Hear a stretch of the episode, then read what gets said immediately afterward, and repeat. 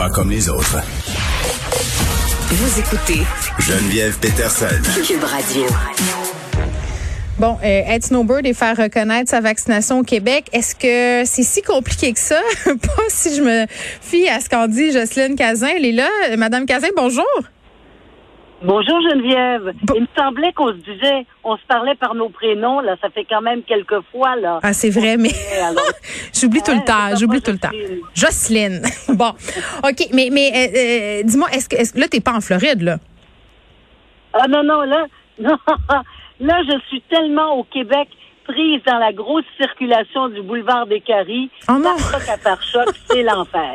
Bon, euh, je, je voulais qu'on se parle parce qu'on a lu ce matin euh, qu'il y a un monsieur, euh, un Québécois qui a été vacciné aux États-Unis qui a pas pu faire reconnaître euh, ses deux doses de vaccin à cause du délai trop court entre les deux vaccins. Puis, je sais pas, ça m'a laissé un peu euh, dubitatif parce que, bon, on parle d'un délai valide au Québec, là, euh, 19 jours pour le- l'intervalle pour le vaccin Pfizer. Le monsieur en question, il était à 18 jours c'est quand même, en tout cas, je, je veux pas dire de l'enculage de mouche, là, mais ça a l'air de la bureaucratie, euh, à mon sens, un peu trop exacerbée. Là. Oui, puis euh, quand votre recherchiste m'a appelé ce matin, j'ai fait mes Hmm. devoirs. Oui. Et, euh, et, euh, ce que j'ai compris, c'est qu'il n'est pas le seul cas.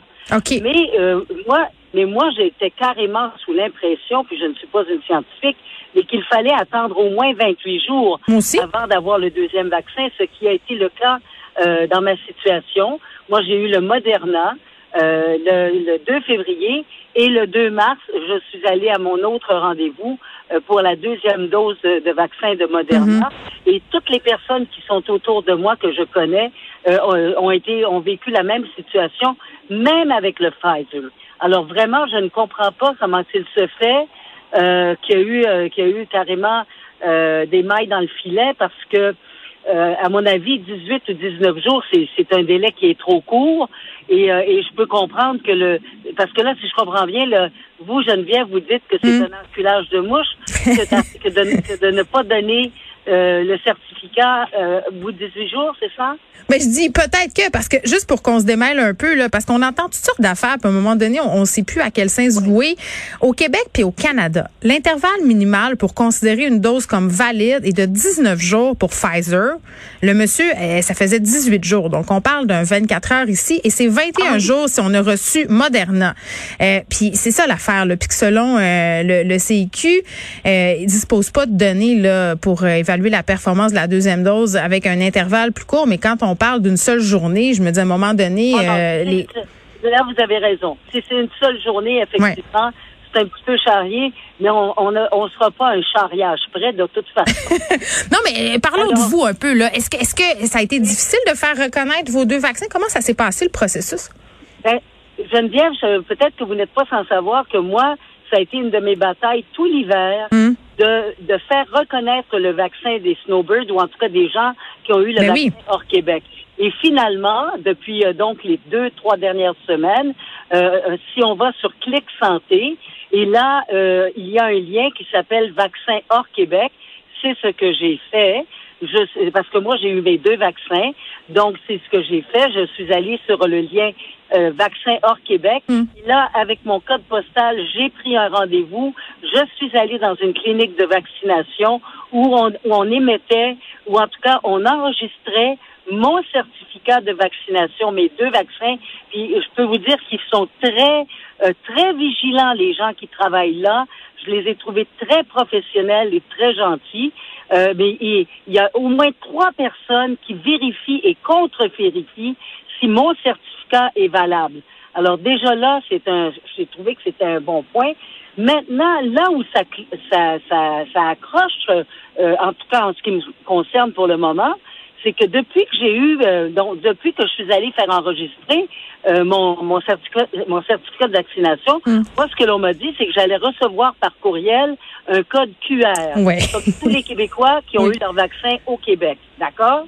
Je n'ai rien reçu jusqu'à maintenant, et j'ai des amis qui, euh, qui sont allés après moi se faire enregistrer, et ils, ils ont déjà reçu. Alors qu'est-ce qui se passe? Ce que j'ai fait, parce qu'évidemment je suis une fatigante de service. On aime Alors, ça. j'ai, euh, c'est ça.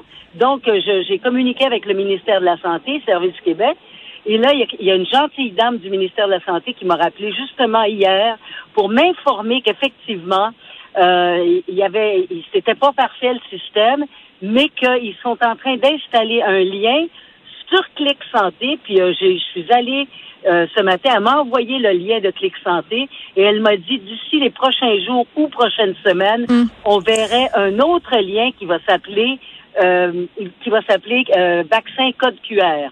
Oui, c'est ça, parce que ce que j'ai compris, c'est qu'on avait, pardon, on avait de la misère à identifier les gens, à valider leur leur, leur identité. Donc, on avait besoin d'avoir de l'information supplémentaire. Donc, c'est à ça que ce lien va servir. Et on va le faire soi-même.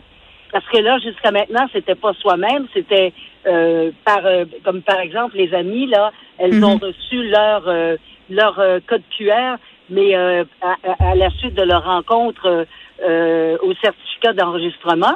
Alors que là, à partir de maintenant, ça va se faire par soi-même.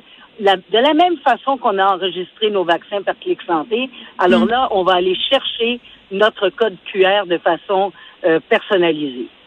Bon, donc là, ce que je comprends, c'est que vous êtes pleinement de vaccin. Donc, allez-vous profiter euh, d'une terrasse de bar quelconque ce soir? Hey Geneviève, c'est trop drôle que vous me disiez ça. Pourquoi? J'étais à une émission de radio à, Longueuil euh, avec Janie Duquette euh, à midi. Oui. En sortant, de, c'était sur la rue Saint-Jean, et j'ai vu qu'il y avait plein de terrasses. Puis j'avais, j'avais mon petit Charlie avec moi, là, mon petit caniche. Ben, j'ai décidé d'aller célébrer la liberté sur une terrasse et je suis allée manger un petit plat portugais sur une terrasse. Puis je voyais les gens qui étaient tout heureux, qui étaient tout contents d'être hmm libre et enfin, euh, euh, ben écoute, c'est quand même c'est quand même fantastique là qu'on soit libéré. Mais ça démontre une chose, hein. Ça démontre que quand on perd quelque chose, ben euh, la plupart des gens sont reconnaissants de retrouver cette chose-là après. Mais c'est fou comment on s'est habitué à perdre ces libertés-là. on les prenait, pour ainsi dire, pour, pour acquises. Et là, tout à coup, on, on je pense qu'on réalise pleinement ce qu'on a manqué. Ben, moi, je pense que c'est l'occasion, en tout cas pour les gens qui ont une conscience, euh, c'est l'occasion de, de, se remettre en question. C'est l'occasion de remettre en question nos valeurs, hmm. euh, nos importances dans la vie. Euh, et, euh, et, en tout cas, moi, c'est comme ça que je le vois. Je ne sais pas si vous, vous voyez ça comme ça, mais il me semble qu'il y a quand même une leçon à apprendre de cette de, de cette de ce confinement depuis un an et demi. Vous avez complètement raison. Et moi, la leçon que j'en retiens, c'est que je vivais beaucoup trop vite avant. Donc, je ne sais pas euh, si si euh, mes, mes mes mes velléités de, de slow living vont demeurer dans le futur et si ça deviendra pas comme une résolution du jour de l'an. Mais j'ai bien l'intention d'essayer de continuer le plus longtemps possible. Et on s'en va euh, ailleurs, Jocelyne, si vous le voulez bien. malheureusement, ben, je, je peux pas m'empêcher euh, de vous demander ce que vous pensez. Euh, on a eu malheureusement un douzième féminicide cette semaine au Québec. Euh, vous avez été l'animatrice, organisatrice du premier Télédon là, pour lutter contre la violence conjugale au mois d'avril. Comment vous avez réagi quand vous avez vu ça? Ah, mais de toute façon, c'est toujours l'horreur à chaque fois qu'il y a un meurtre, un féminicide. C'est toujours l'horreur, c'est épouvantable. Et, et, pourquoi? Mais, moi, la question que je me pose, Geneviève, hmm pourquoi les êtres humains sont aussi possessifs? Pourquoi les êtres humains ont aussi besoin de, de, de, de, posséder l'autre? Vous savez, je sais pas si vous avez lu mon livre, mais sûr. moi j'ai vécu ça. J'ai vécu ça plus mm. jeune. Euh, malheureusement, j'ai vécu ça moi avec une femme et, euh, et euh, qui a été violente avec moi et puis avec mon ex-mari aussi de temps en temps. Mais je l'ai vécu à quelques reprises et je ne comprends pas cette obsession de vouloir posséder l'autre à ce point-là. Euh, je, je, trouve ça d'une tristesse. Euh, c'est des gens qui souffrent, qui souffrent énormément, mais tabarouette, allez vous faire soigner. Allez vous faire soigner. Il y a des, il y a des organismes. Euh, vous parliez du Télédon mm. dans lequel j'ai participé. donc, on avait deux organismes à qui on remettait les dons c'est-à-dire le CAVAC, mais aussi à cœur d'homme.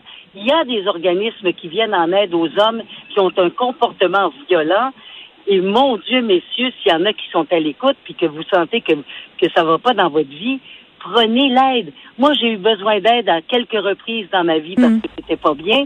Et, et, et ça m'a fait un bien énorme. Il faut plus avoir peur. C'est, il faut que ça cesse, il faut que ça cesse d'être un tabou. C'est aussi simple que ça, mais mon Dieu. Oui. Oui, et aussi l'entourage. L'entourage est extrêmement important.